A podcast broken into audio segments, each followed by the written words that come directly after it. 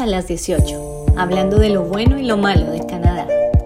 Con ustedes, Claudia Palacio y Ricardo Rivera. De nuevo, no sé qué pasó ahorita que me quedé sola. Sí, no, no sé qué pasó. Yo no fui. no fui yo. Eso no es culpa mía. Mm, nada, pues vamos a empezar. Les presento a todos los que nos están acompañando hoy a Diego Solano, estudiante internacional. Diego nos estaba contando que llegó aquí en febrero de este año que empezó en el intake de Winter, que es el que empieza en enero, pero llegó tarde porque le dio COVID. Em, era el momento en que todavía podíamos estudiar online y contaba para el PGWP, aunque nos cuentan unos meses más, pero la idea no es esa. Pero bueno, ¿cómo fue esa llegada en pleno invierno, Diego? Nosotros estábamos asustados por llegar en invierno, la verdad. O sea, yo no quería. Mm, Jessica también le asustaba la idea. Pero, pero al final todo se fue dando, todo se fue formando. Digamos que nosotros no podíamos llegar en, el índice de fall por temas personales, eh, pero, pero pues estábamos apuntando a mayo, pero cuando todo empezó a tomar forma, eh, vi la luz con los fondos, eh, vi que se podía, le dije a Jessica, pues nada, hagámosle y, y si y aplicamos tarde la visa, nos dieron la visa con sea, aplicamos el 15 de octubre y tuvimos visa el 15 de diciembre. Entonces, pues yo le dije a ella como que, bueno, mandémonos y si sale, sale y si no, pues esperamos. Nada que perder. Pero es difícil, la verdad. Es difícil llegar en invierno. O sea, eh, el día que llegamos, eh, la temperatura no estaba tan baja, estábamos como en menos 4, menos 6. Eh, un amigo me recogió, nos recogió en el aeropuerto y, pues, y pues nada, o sea, es, es difícil empezar a enfrentarse a ese frío, aunque no era tan grave. Entonces yo decía, no, no, pero esto como que no es tan grave, pero pues cuando ya después empieza a bajar la, temperatura aún más, eh, se vuelve más complicado. Mm, tú a veces no encuentras ropa. Nosotros llegamos a Hamilton y no encontramos ropa de invierno. Eh, íbamos a diferentes tiendas y no encontramos y al final tuvimos que viajar hasta Niagara a buscar ropa. Bueno, y tú acabas de tocar un tema, Diego, que es lo que nos trae hoy aquí, y es la parte de fondos. Hace más o menos un año, un año y medio, sería, Diego, que nos sentamos nosotros en otro live, eh, porque tú hiciste un cuadro de Excel absolutamente espectacular, donde le tiraste cuentas, como decimos en Colombia, al tinto, o sea, a un café. Porque es que este proyecto de, de vivir en Canadá no es un proyecto sencillo. El gobierno nos dice tienen que demostrar para pedir el permiso de estudio los fondos para pagar el primer año de colegiatura, 10 mil de sostenimiento por el que estudia, 4 mil por el acompañante, eh, 3 mil por cada hijo si lo tienen, más gastos de viaje, y sumamos y restamos y el gobierno nos dice, ok, tenemos que entregar, mostrar 40 mil dólares, pero nos alcanzan esos 40 mil, nos alcanzan 34, nos alcanzan 35. Y cualquier día hablando con Diego, me mandó su tabla y empecé a mirarla y tenía, tú tenías en cuenta muchas cosas que la gran mayoría de la gente pasa por alto. Y tú te sentaste, hiciste tu planeación financiera, Diego, y de eso es de lo que quiero que hablemos hoy. Vamos a hablar, pongamos un ejemplo, partamos del tuyo. Em, si tú me lo permites, voy a decir que no, eres casado, pero no tienes hijos. Ya, aunque no me lo hubieras permitido, ya lo hice público. no, igual, es pecado capital, así que Pero entonces, en este término de ideas, digamos que promedio de costo de un año de estudio son 20 mil, 10 mil por el aplicante principal son 30, 4 por el acompañante 34, y supongamos que traemos costos de viaje, 40 mil dólares en una cuenta bancaria. Asumamos, Diego, que eso era lo que tú tenías. Cuéntanos un poquito, cuando tú empezaste a hacer ese cálculo, ¿cuánto te dio realmente que tenías, cómo funciona y cuál es la diferencia entre la teoría, lo que hiciste hace un año y medio, y lo que te has encontrado aquí en la práctica? Es súper difícil porque eh, yo soy colombiano, eh, mi y yo somos colombianos y ves, venimos de una de las monedas más devaluadas del mundo. Entonces, cuando te dicen de que tienes que demostrar fondos en dólares, aunque sean canadienses, no sean tan fuertes como los americanos, pues entonces a ti como que te aterra, o sea, como que dices, bueno, 35 mil, 32 mil dólares, primer año del college, eh, digamos que solo, lo, que, lo que uno arranca pensando que es solo la matrícula más los 10 mil más los, más los 4 mil, pero uno no empieza a considerar que tiene que comprar tiquetes, que tiene que comprar... Eh, que tiene que comprar, eh, para aplicar la visa, tiene que pagar unos fees para las visas, para todas estas cosas empieza a traducir documentos, que es otra plata. Eh, todas esas cosas empiezan como a sumar y, y, tú dices, va sumando, va sumando, va sumando y ya hasta dónde vamos a llegar. Eh, en ese, cuando yo arranqué a hacer las cuentas, yo le tenía, yo, nosotros queríamos irnos para Toronto, pero yo también le tenía pánico a Toronto porque cuando empezamos a, a averiguar las rentas eran, eran altísimas. Estamos hablando de que lo más barato era un basement súper lejos del downtown o de los colleges y, y estamos hablando de rentas de 1500 en ese entonces. Estamos hablando de mm, enero 2021, más o menos. Entonces, eh, empezamos, pues yo como que, pues yo soy muy cuidadoso con mis cuentas, eh, toda la vida lo he sido. Y, y pues obviamente nosotros tenemos como un, un, cálculo de que cuánto nos gastamos en comida, cuánto nos gastamos en arriendos, cuánto nos gastamos en cada cosa. Digamos que en Colombia nosotros manejamos nuestras finanzas así y la vena funcionaba súper bien.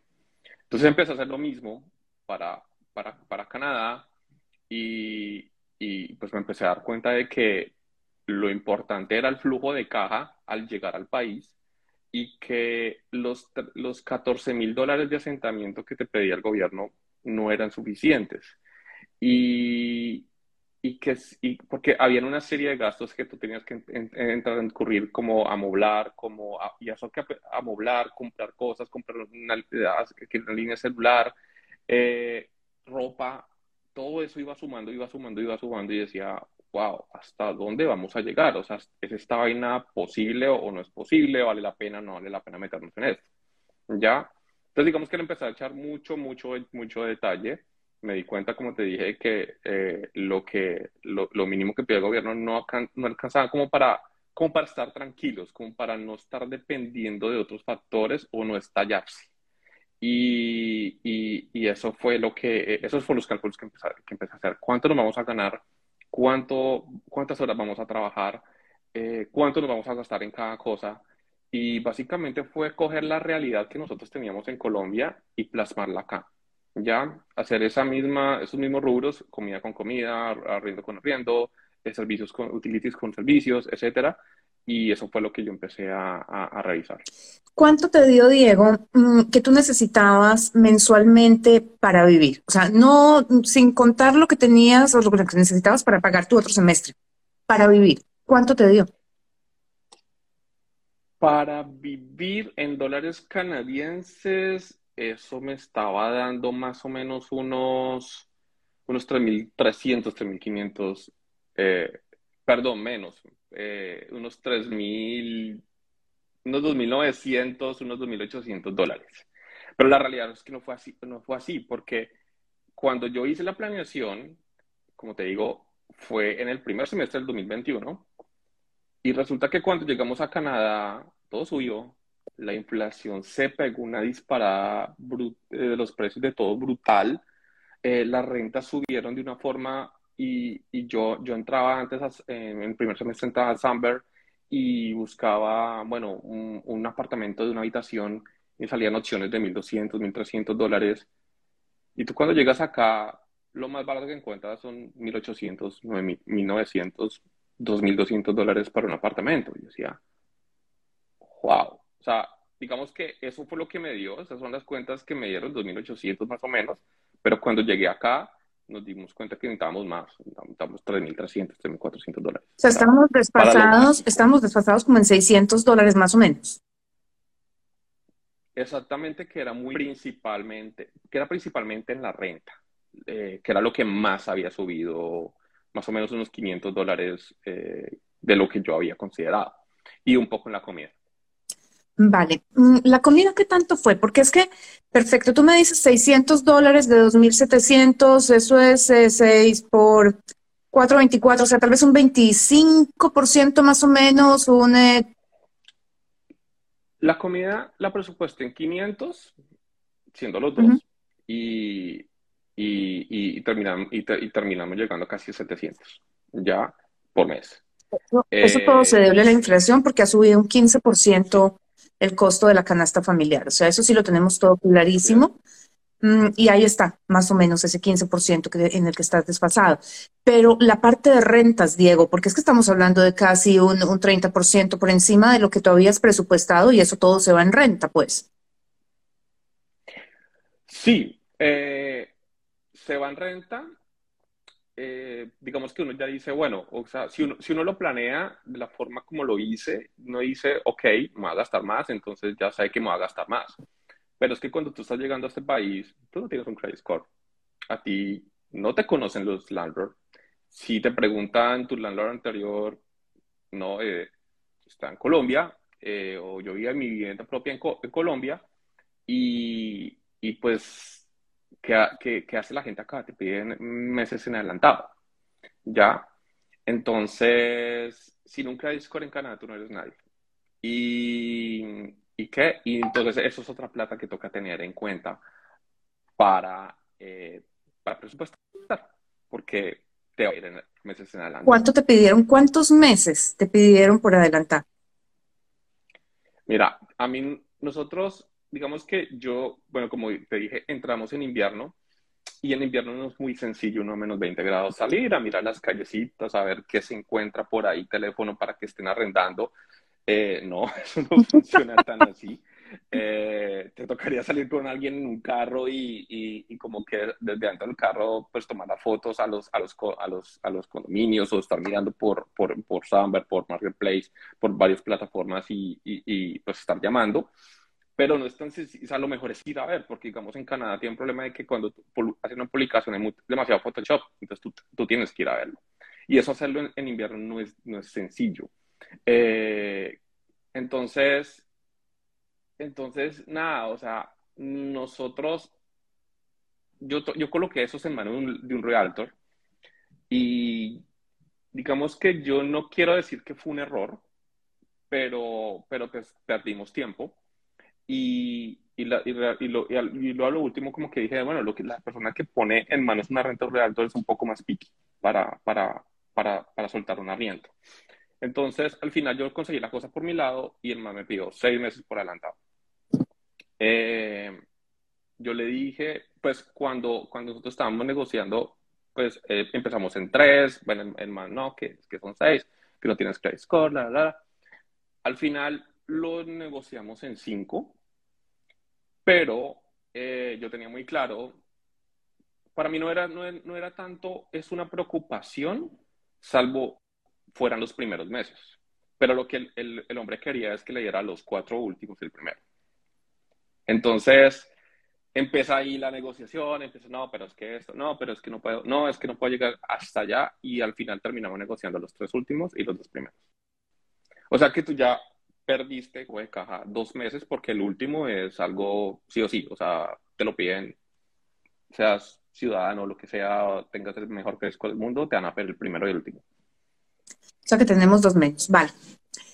Em, cuéntame, Diego, un poquito cuáles fueron los otros factores que tú tuviste en cuenta, porque para los que nos están viendo hoy, la tabla que tiene Diego, que por cierto eh, pues, quedará puesta aquí, está también en nuestro canal de YouTube, en el de eh, Immigration.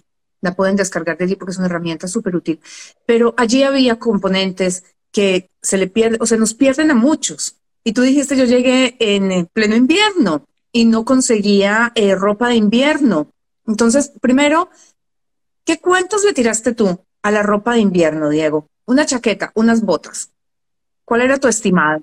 Sí, yo, yo, yo desde, desde Colombia empecé a revisar, a meterme por esta página, a meterme desde lo más caro, Columbia, North Face, hasta las tiendas que me decían acá, Winners, eh, Marshalls, eh, lo, digamos como lo, lo más, los dos extremos. Y, y, y, pues yo decía, bueno, de pronto con mil dólares podemos comprar de pronto cada uno dos buenas chaquetas, buenas botas, eh, todo esto. Pero como te dije, llegamos tarde.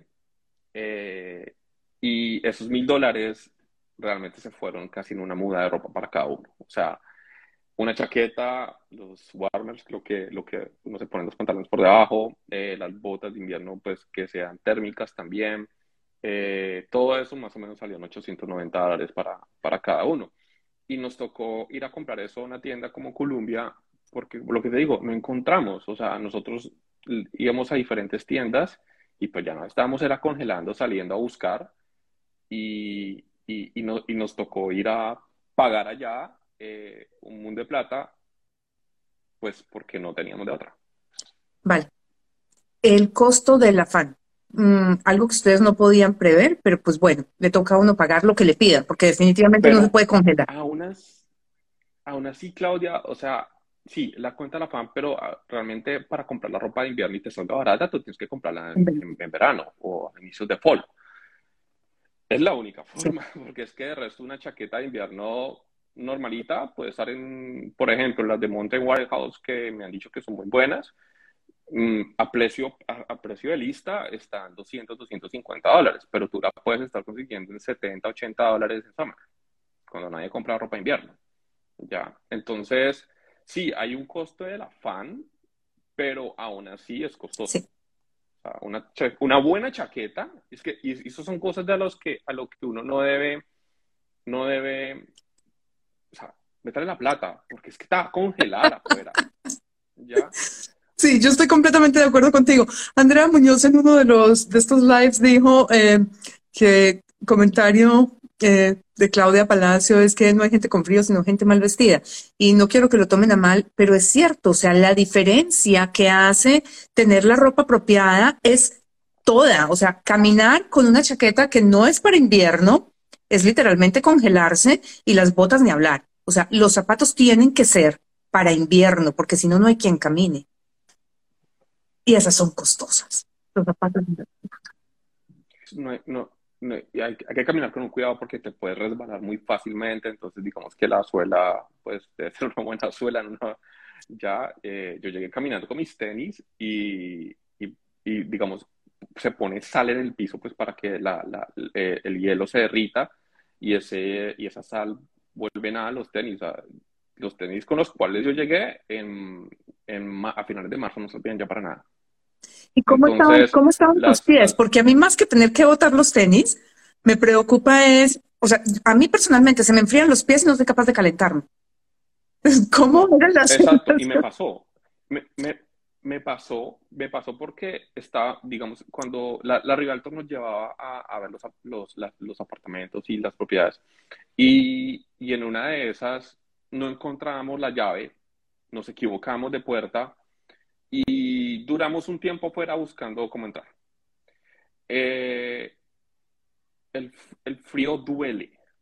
O sea, es, suena, raro, pero, pero cuando tú sientes, digamos, cuando abres la nevera en Colombia, ay, sí, el congelador y no, tú empiezas a sentir el frío y el frío duele. Y me empezó a doler el pie derecho de una forma que, que me, costa, me, me, costaba mucho mm, moverlo. Y, y, me tocó decirle a la, a la, a la realtor, oye, me decía, vamos para la otra propiedad, pero aguántate porque necesito acá un tiempo para que se me congele el pie, porque me está doliendo muchísimo. Ya, y, y, y caminaba cojo. Entonces, eh, pues, eh, no, porque no has comprado nada? Pues porque no he encontrado.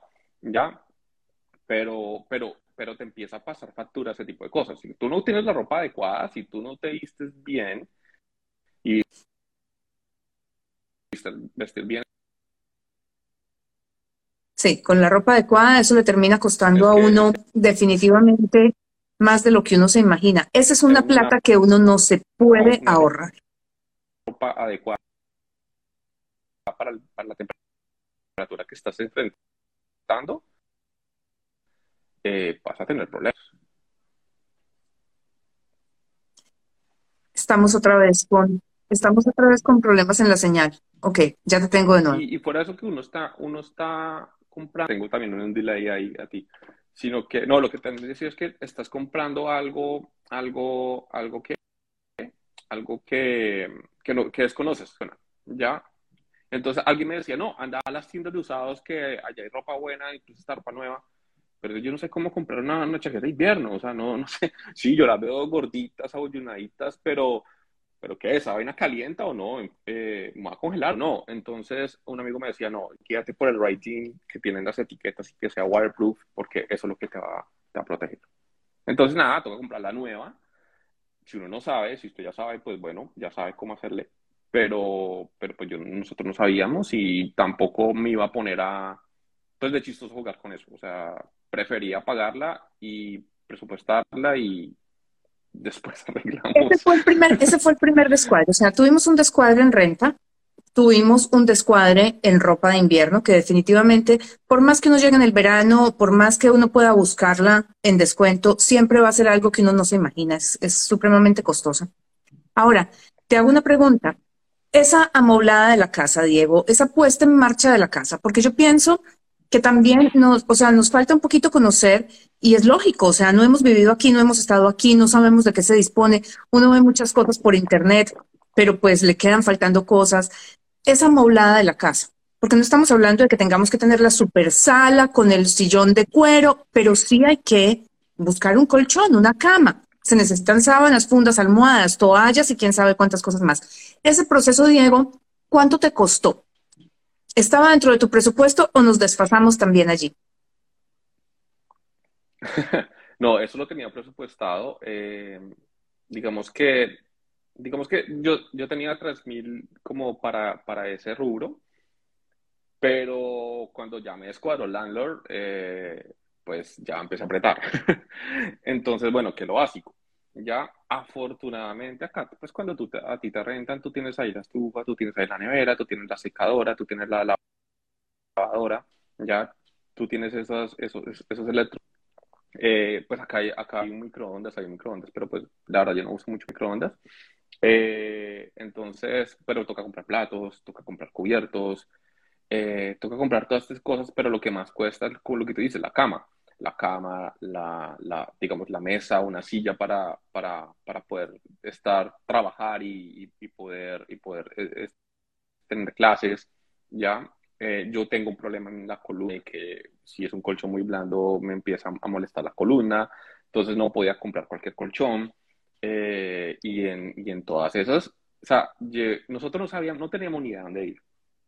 Eh, dónde eran los precios. Yo miraba cosas por internet y decía, pero sí, o sea, decía duro, pero yo tengo que tocar el colchón, o sea, yo tengo que acostarme ahí para saber si ese colchón me va a servir. ¿Ya? Eh, y al final, pues, un, un, un amigo, una persona, una, pues ya es amigo, pero en ese momento era una persona que recién conocíamos, eh, que nos recomendaron acá. El, el man nos ayudó muchísimo, eh, nos llevaba a todo lado y, y él nos llevó a The Break. ya, entonces, ahí nosotros como que, bueno, cerremos los ojitos y pasemos la tarjeta y, y pues ya por lo menos teníamos el,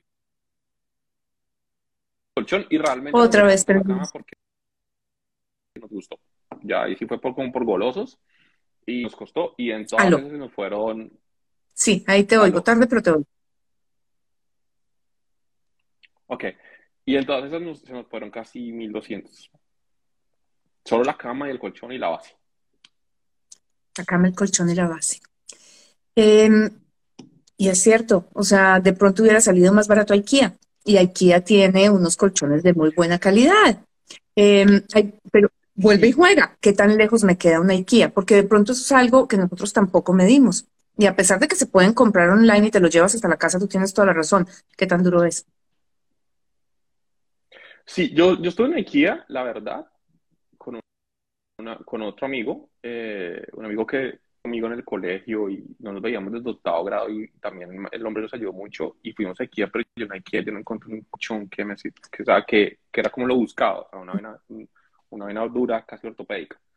Eh, no los encontré, sí, habían unos muy baratos, colchones de 200 dólares, 200 dólares, ya, pero, pero como lo necesitaba, no lo encontraba. Vale, Repitamos, mm, renta, ropa de invierno, amoblar la casa. ¿Qué más sorpresas te llevaste dentro de esta planeación financiera que tú hiciste, Diego? Lo que, no, lo que más, lo que más me pegó eh, fue cómo se ha incrementado los precios acá. Nosotros, ah, bueno, llegamos en invierno, entonces, perdón, me vuelvo un momentico. El celular, necesitábamos una línea de celular y necesitamos un celular, con datos. O sea, tú puedes comprar un, un plan prepago, pero como te digo, o sea, yo no me iba a arriesgar a, a, a qué, a, a tener, digamos, a tener un operador de pronto que no tuviera cobertura y en un plan prepago, que yo me quedara sin datos en algún momento, mi esposa se quedara sin datos en algún momento. ¿Ya? Entonces, nosotros empezamos a averiguar planes. A mí, a mí me recomendaron Bell y Rogers, que Bell es la más cara, pero es la de mejor señal.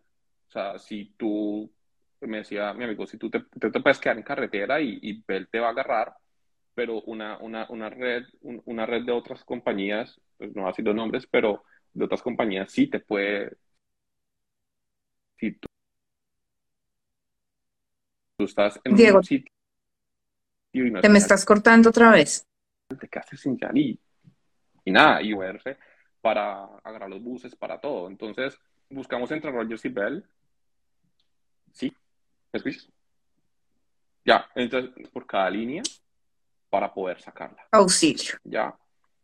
Eh, entonces, o sea, fee más el primer mes eh, fueron 400 dólares más, los, más, más, lo que costaron los planes.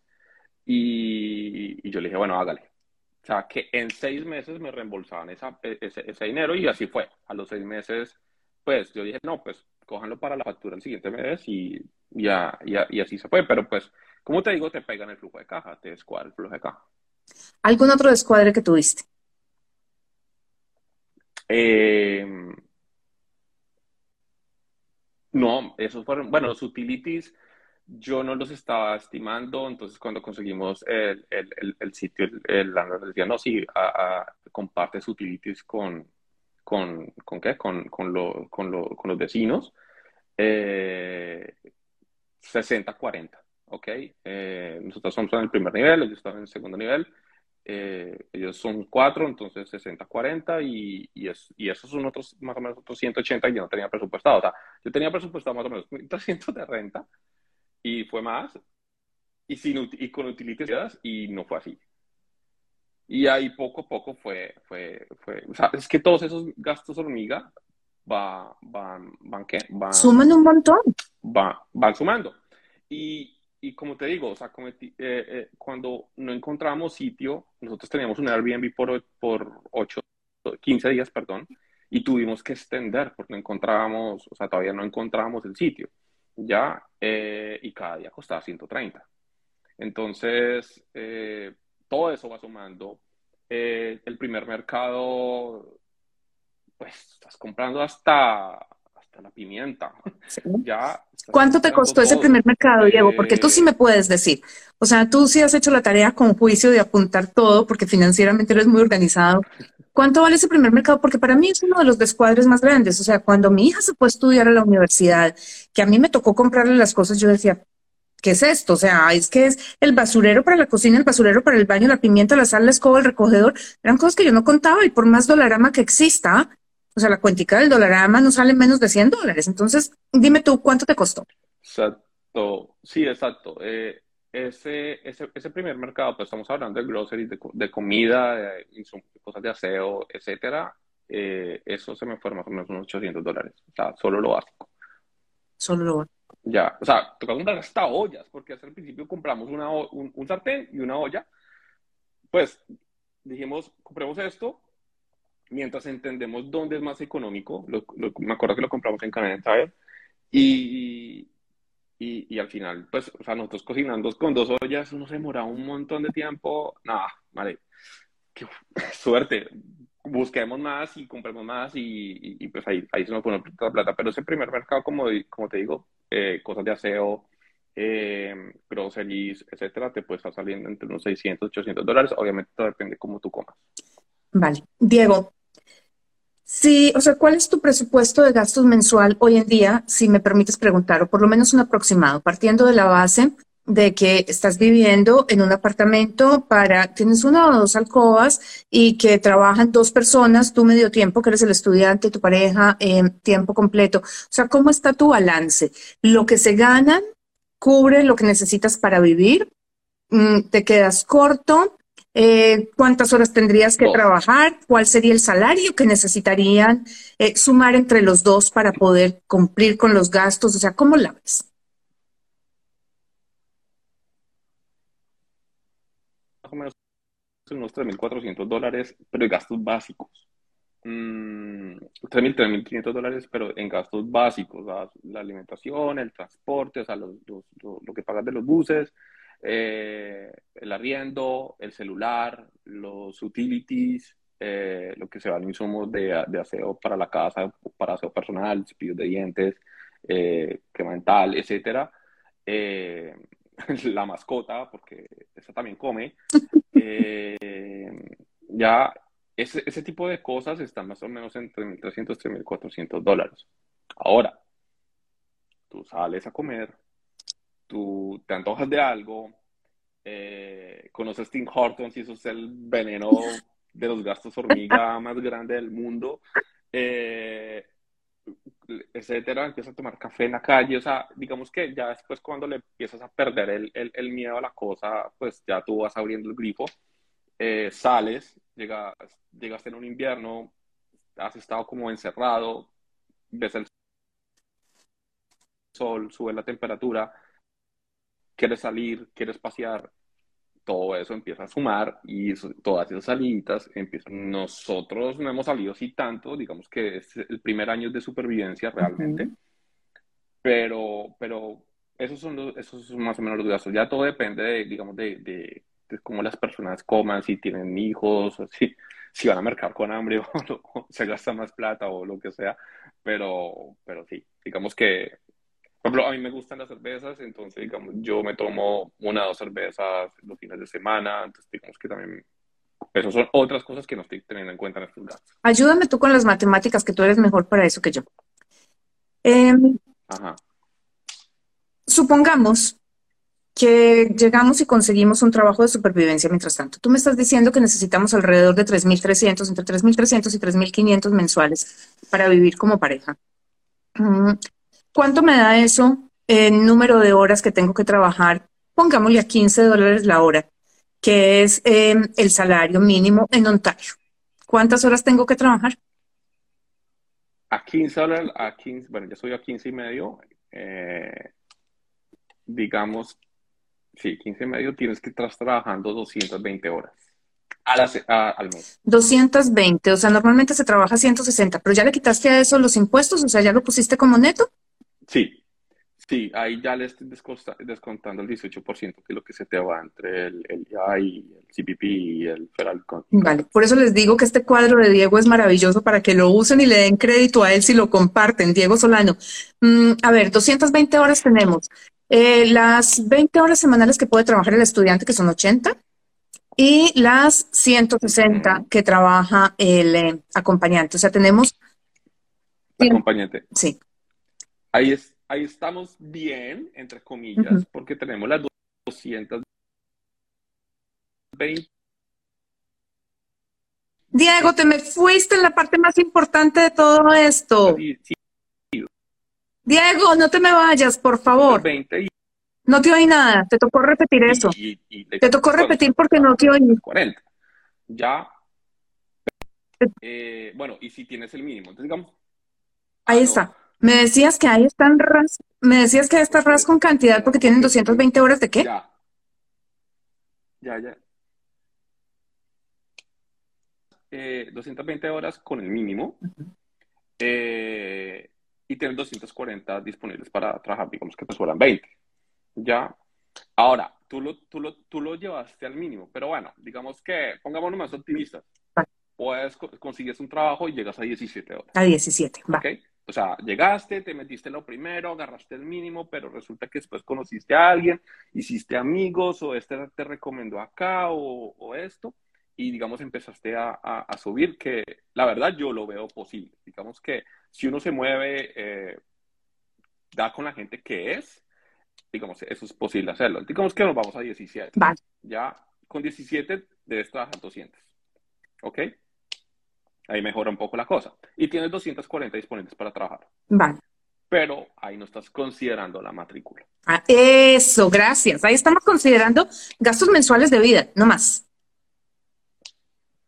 Exactamente. Entonces digamos que nos vamos a apretar, no vamos a salir a, un pub, no vamos a, no vamos a, a, restaurantes, vamos a cocinar siempre en la casa. O sea, nos vamos a encerrar los gastos mínimos y, y nos vamos a... ¿Ya? Y eso hay que tenerlo muy en cuenta cuando uno está haciendo, está haciendo este ejercicio. O sea, hasta dónde yo estoy dispuesto a, digamos, a, cambiar mi estilo de vida, ya, para, para poder solventar los gastos. Entonces, pero entonces yo, digamos, hay veces que una vez escuchan redes, no, que sí, que aquí se puede, que sí, que tú trabajas y no sé qué. A ver, los costos de las matrículas en, en, en los, en los college están más o menos ya 9.200 y hay que pagarlos cada cuatro meses. ¿Ok? Sí. Si tú debías esos 9.200 dólares en cuatro meses, tú tienes que estar ahorrando 2.300 mensuales al mes. Exactamente. ¿Eso qué quiere decir? De que tú tienes que trabajar con los mismos 17 horas que te dije, que te dije tú tienes que trabajar 165 horas para, al mes para llegar a esos, a esos, a, esos 2.300 y poder, digamos, eso es un escenario agrio. A ver, Diego, te me volviste a ir. Tú te me mueves muy rápido y se me va la señal. Pero ven, repíteme una cosa. ¿Estás ahí? Ya. Diego llegaste, pagaste el, primer, el primer semestre. Diego, espérate porque te perdí completamente. Te perdí completamente.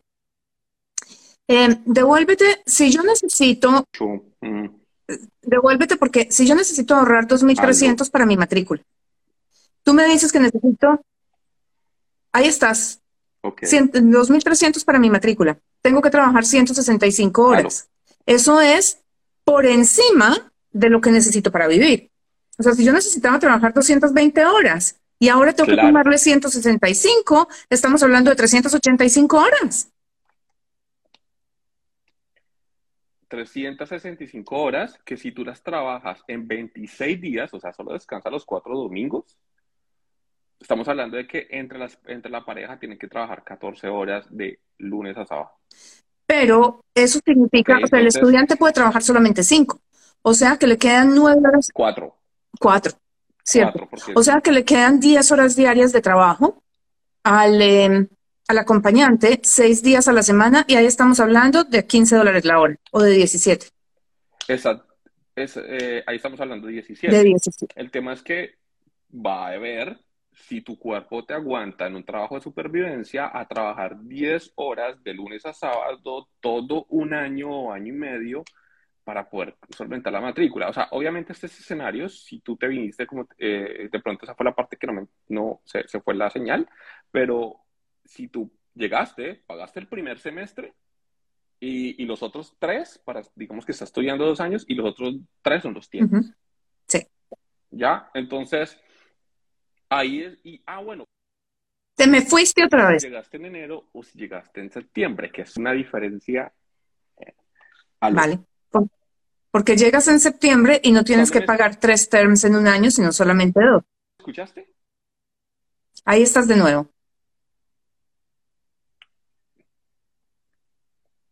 Exactamente. Entonces, tú puedes, la ventaja inmensa de que puedes trabajar full time en el, semestre de, spring, de summer. Y digamos que ahí, se, ahí puedes, ah, digamos que ahí puedes, ahí, ahí tú estás trabajando es para el siguiente año para lo siguiente, para el tercero y para el cuarto. Ahí estás capitalizando. Pero es, exacto, ahí estás ahorrando para el tercero y el cuarto, pero, pero lo ideal es tener el primero y el segundo. Y si, te, y si te llegas en enero, lo ideal es tener los tres. El año completo, para no estar dependiendo de tus horas de trabajo. La verdad es que 365 horas de trabajo mensual es una brutalidad, Diego. Sí, exacto. O sea, el cuerpo no te lo da. Si uno, si uno las, las 20 y las 40, o sea, bueno, el estudiante las 20 más la carga académica y el, y el, y el acompañante. Y el acompañante 60 horas semanales. También. No, no aguanta. Trabajando normal, pues es que uno también necesita salir, uno también necesita el, el proceso. De locos. Tengo un dolor en el alma brutal porque se me está cortando la señal, Diego, te oigo entrecortado. Y este, y este es un episodio con el que nos habíamos soñado Ricardo y yo. Ricardo no pudo estar porque no alcanzó a salir a tiempo de, una expo en la que se encuentra. pero es porque es el episodio que nos permite realmente asentar todo esto que se ve en las redes, de si sí puedo, no me alcanza, cómo lo hago, porque este cuadro tuyo es maravilloso. Para la persona que preguntó ahorita dónde te puede bajar, mm, lo van a poder bajar, Saru cuando monte, Saru y Ricardo cuando monten este live, eh, lo van a poner en el bio para que ustedes lo puedan descargar de allí.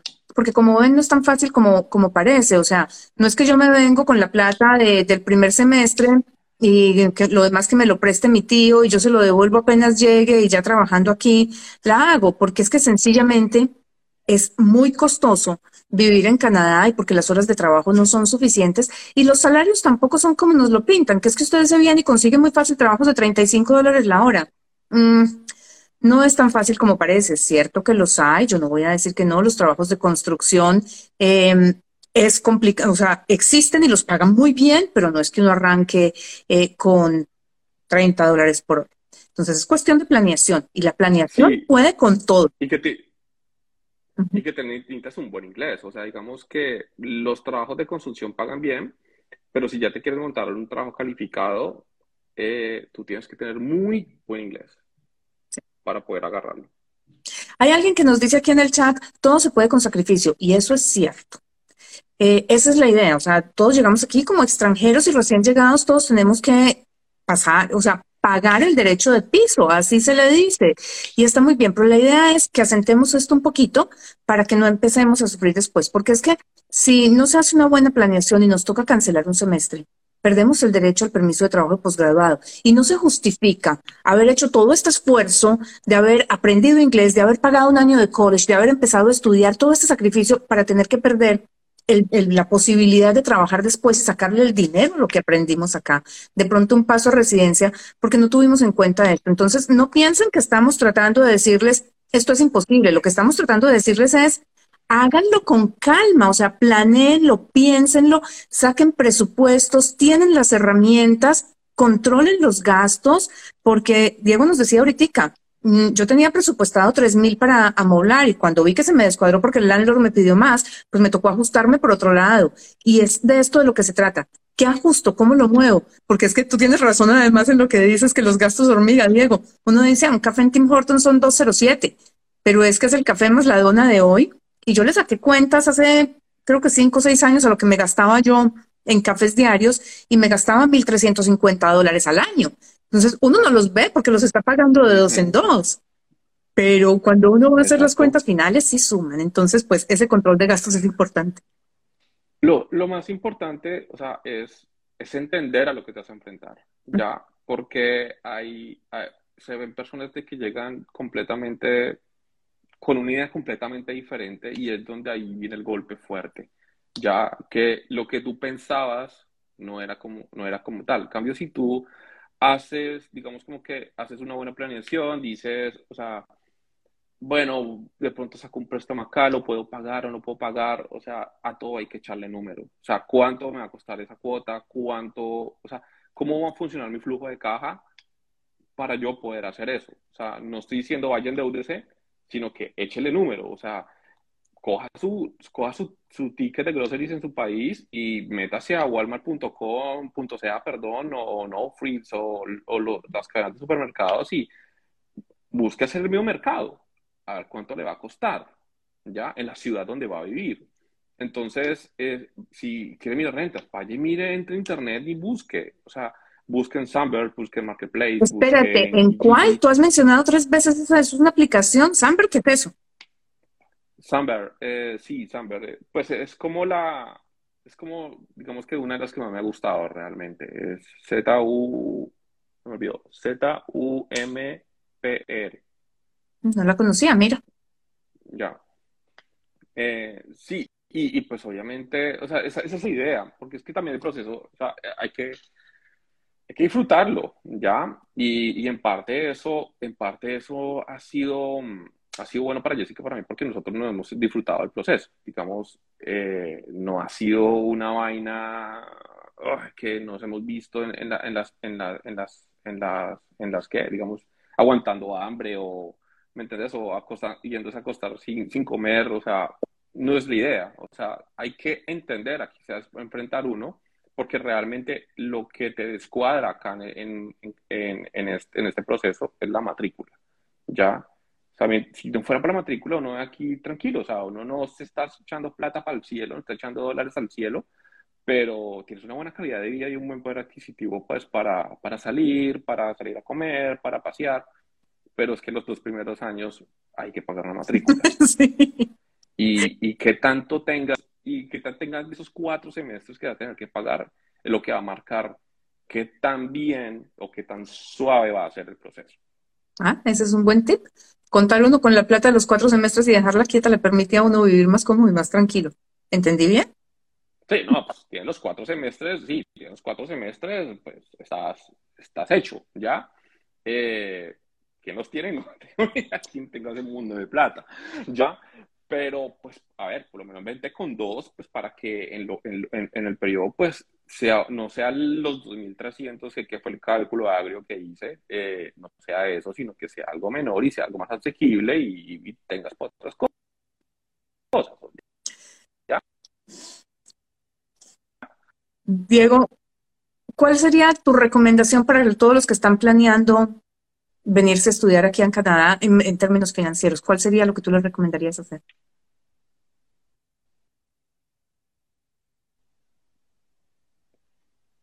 ¿Sí me Diego. otra vez.